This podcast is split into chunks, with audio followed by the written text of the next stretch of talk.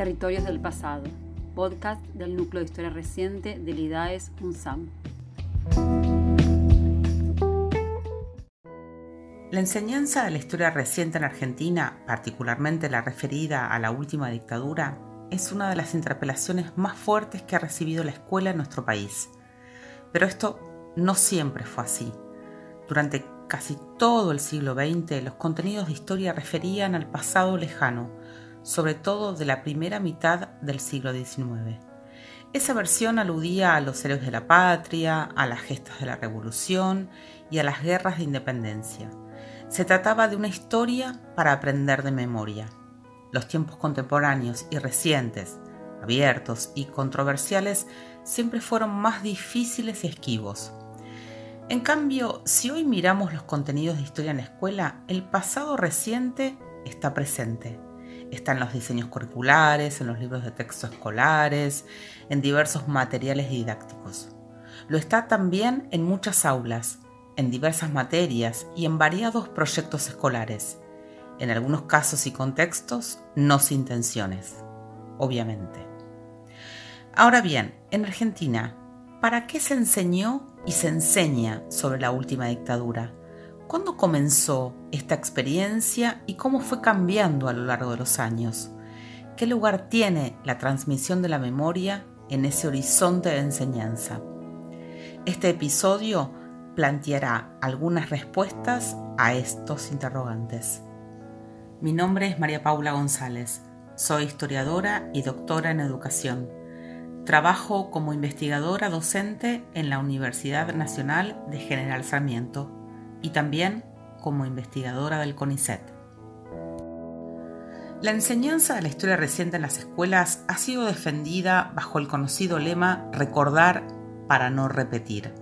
Sin embargo, aunque pueda servirnos de guía, sabemos que la historia no tiene poder preventivo y que por lo tanto es importante construir sentidos cercanos y concretos para ese deber de memoria en la escuela porque no se trata de que se repita aquello, sino de que no se repita algo así. Es decir, que no se repita la violación a los derechos humanos en ninguna de sus formas, así como tampoco el autoritarismo, que no vuelva a producirse en el seno de nuestra sociedad impulsos que nos lleven a una espiral de violencia, de represión, a buscar el llamado orden social a cualquier costo que no se reiteren gestos de construir enemigos que hay que eliminar.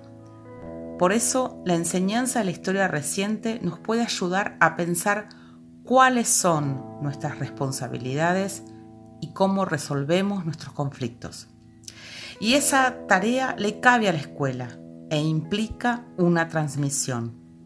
Una transmisión entre adultos y jóvenes, un diálogo entre docentes y estudiantes, para que las jóvenes generaciones reciban un legado, pero también de que tengan la posibilidad de darle su propio sentido a esa herencia, que la reinterpreten y la resignifiquen, para escapar de la repetición y la memorialización vacía. Enseñamos la historia reciente para invitar a los jóvenes al debate, a la reflexión, a la apertura de nuevas preguntas frente a las realidades que hoy nos tocan vivir. Y si hablamos de preguntas, pensar qué sucedió y por qué fue posible la última dictadura y el terrorismo de Estado se vuelven interrogantes fundamentales. Las Fuerzas Armadas participaron con absoluta responsabilidad en el proceso institucional, asumiendo cabalmente su rol, sin perturbar en medida alguna la gestión del gobierno. Prueba irrefutable de ello es que se empeñaron a lo largo y a lo ancho del país en una exitosa lucha contra la delincuencia subversiva. Aunque resulte paradójico, fue la propia dictadura la que introdujo la historia reciente en la escuela. En efecto, en la reforma de contenidos de historia de 1979 se propuso la inclusión de la historia contemporánea europea y argentina obviamente bajo los términos y las miradas del régimen militar. ¿Qué significaba esto? Principalmente, como escuchamos en el discurso del general Jorge Rafael Videla que se debía estudiar los años 70 como un tiempo de agresión y derrota de la subversión marxista, es decir, como una gesta de las Fuerzas Armadas que había permitido restablecer la paz nacional. En términos generales, el mandato era que los estudiantes debían obedecer y estudiar. Durante los años 80 los programas de historia no se modificaron en muchos casos se siguió enseñando con los mismos conceptos que durante la dictadura anterior. No obstante, hubo políticas educativas que bregaron por la democratización del mundo escolar para liberarlo de sus marcas autoritarias. Al mismo tiempo, en 1984, el informe Nunca más de la CONADEP indicaba que era necesario establecer la enseñanza obligatoria de la defensa y difusión de los derechos humanos en los organismos docentes del Estado, civiles, militares o de seguridad. Pero eso no fue sencillo. El avance de la justicia a través del juicio a las juntas en 1985 fue seguido por tiempos de retrocesos, con la sanción de leyes de impunidad como la de punto final y obediencia de vida, y los levantamientos militares.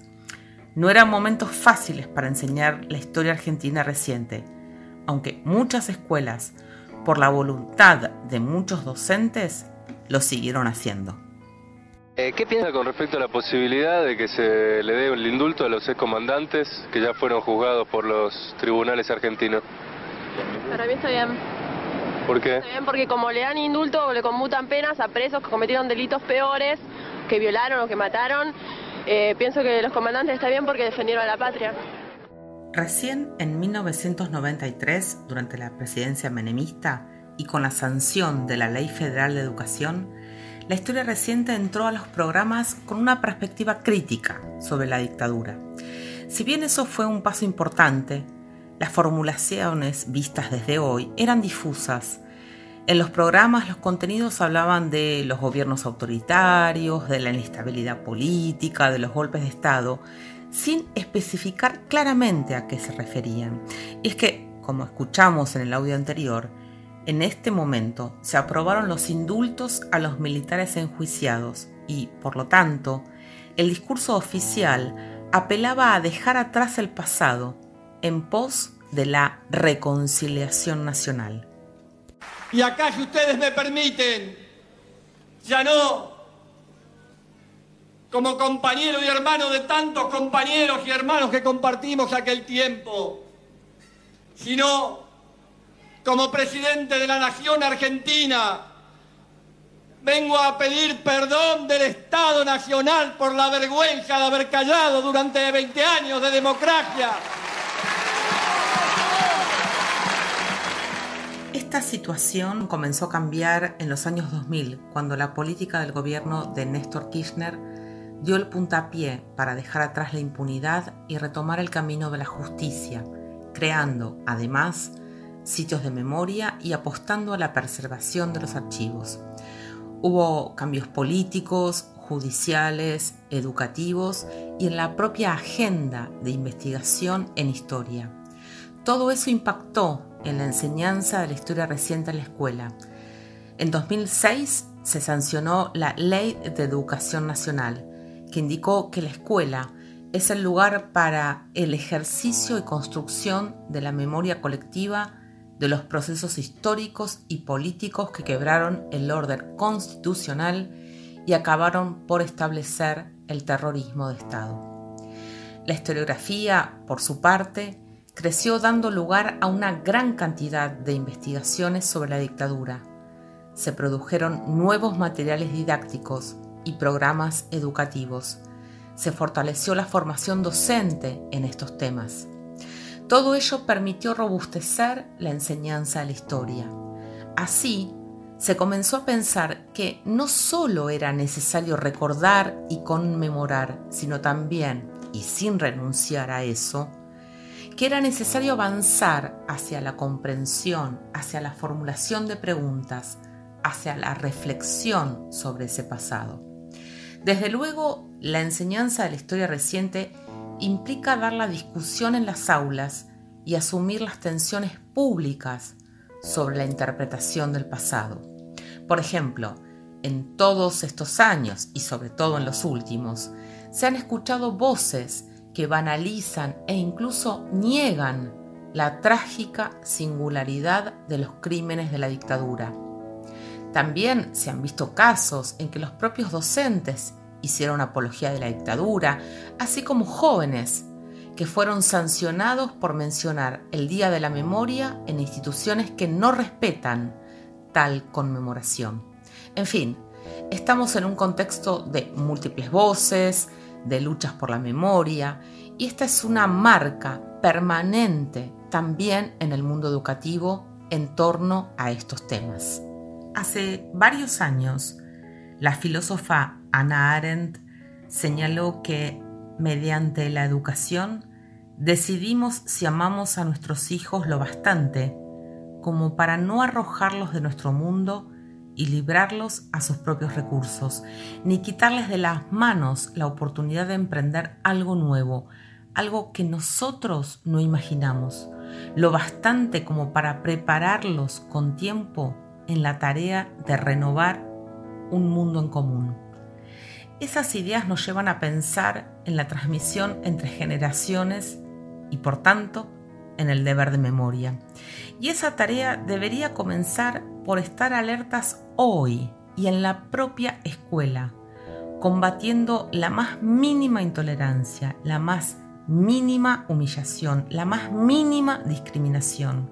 Y es que el deber de memoria solo tiene sentido si nos lleva a la movilización, a la vigilancia y a la resistencia ante el presente y el futuro.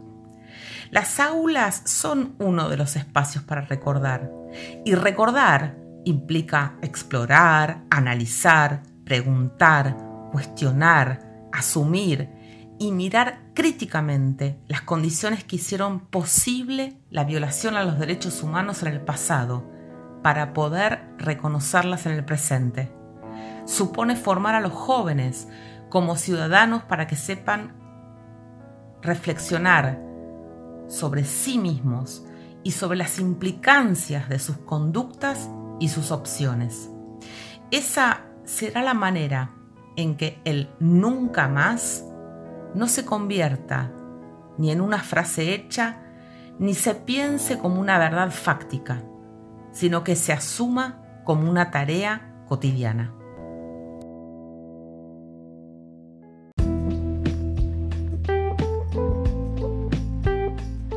Esto fue Territorios del Pasado. Si querés comunicarte con nosotros, podés escribirnos a nuclehistoriareciente.com o buscarnos en las redes. En Twitter somos arroba nucleoidades y en Facebook Núcleo de Historia Reciente y Daes Unsam.